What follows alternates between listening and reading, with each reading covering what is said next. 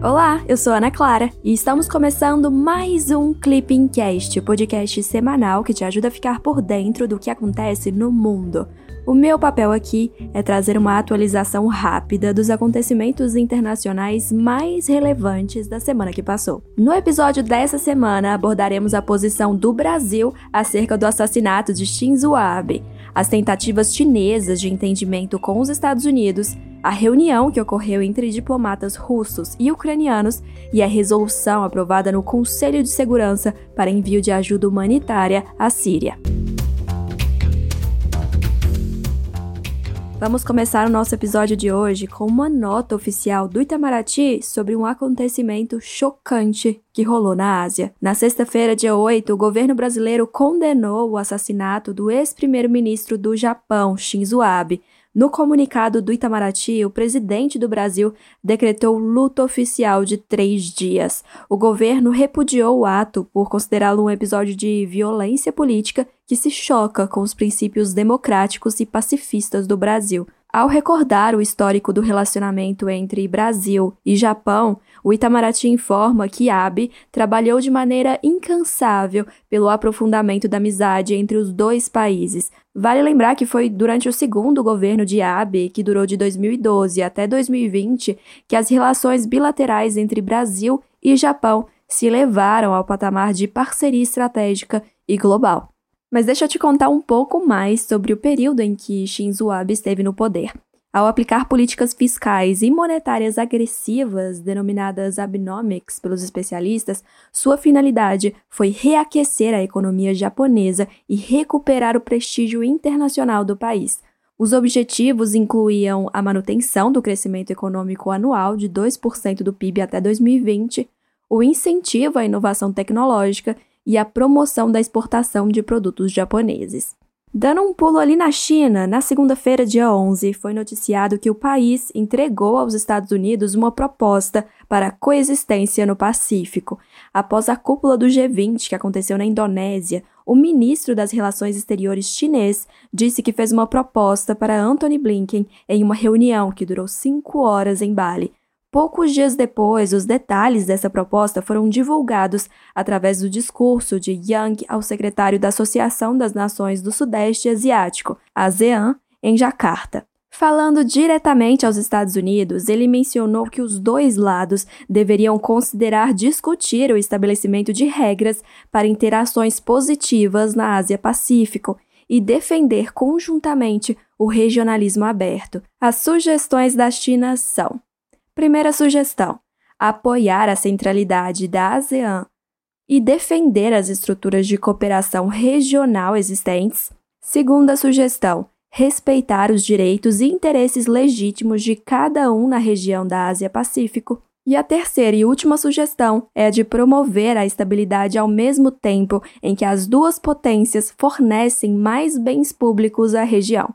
Para evitar mais conflitos, a China diz que os Estados Unidos devem superar sua mentalidade hegemônica. A questão da soberania em Taiwan também foi alvo de discussões e a China reafirmou que as águas do Estreito de Taiwan não são internacionais, desafiando a visão de Washington sobre o direito internacional.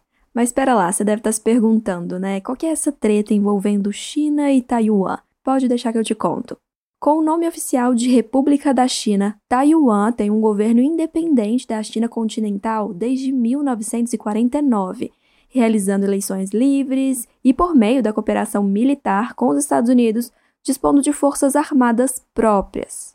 Por meio do Consenso de 1992, o PCC e o Kuomintang estabeleceram a política de uma só China, concordando que a China continental e que Taiwan compõem o mesmo Estado soberano, porém discordando sobre qual seria o seu governo legítimo. Tacitamente, Taiwan concordava em não buscar a independência. A proeminência recente do Partido Democrático Progressista, que não reconhece o consenso de 1992, vem tensionando a relação entre Pequim e Taipei. Nos últimos anos, as comunicações oficiais entre a ilha e a China continental foram cortadas. As atividades militares no Mar do Sul da China se intensificaram e a pressão diplomática de Pequim fez com que diminuísse o número de países que reconhecem o governo de Taiwan como representante internacional da China. Embora o relacionamento entre Estados Unidos e Taiwan não seja recente, as últimas administrações americanas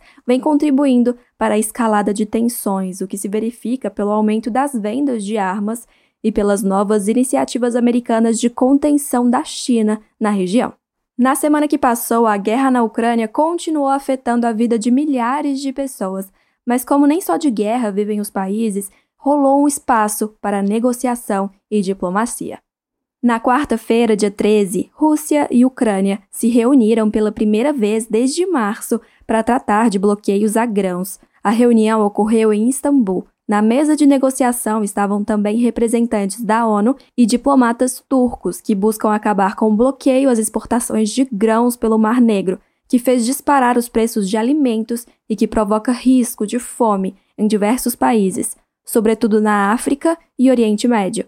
O território ucraniano é um dos maiores em produção e exportação de trigo e outros cereais, Cerca de 20 milhões de toneladas de grãos estão atualmente bloqueadas nos portos da região de Odessa, pela presença de navios de guerra russos e minas colocadas por Kiev para defender sua costa.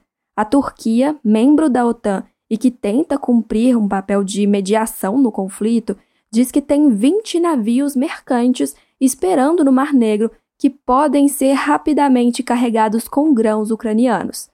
Por ser parte integrante do processo de negociação, o chefe das Nações Unidas saudou o compromisso de todas as partes, atuando para garantir um acordo para a humanidade. Ele garantiu que a organização fará integralmente sua parte para apoiar o processo. Falando ainda de conflitos ao redor do mundo, na terça-feira, dia 12, o Conselho de Segurança da ONU renovou resolução para enviar ajuda humanitária à Síria. Inicialmente ocorreu um impasse já que a Rússia vetou o projeto de resolução sobre o mesmo tema na sexta-feira, no dia 8. Essa primeira proposta previa ampliação da ajuda humanitária por mais um ano. A Rússia apresentou uma proposta de renovação por seis meses, mas não teve apoio de nenhum outro membro. Entretanto, para atender ao pleito da Rússia, alguns dias depois foi aprovada pelo Conselho uma resolução que estendeu o mecanismo de assistência humanitária transfronteiriça no norte da Síria, superando o impasse anterior. A proposta foi redigida em conjunto pela Noruega e Irlanda e prevê um acompanhamento a cada dois meses sobre a implementação do mecanismo de ajuda, bem como um relatório especial sobre as necessidades humanitárias na região ao secretário-geral da ONU, até 10 de dezembro. Os membros do Conselho de Segurança alertam que a extensão da medida por apenas seis meses pode deixar mais sírios vulneráveis pela proximidade do inverno.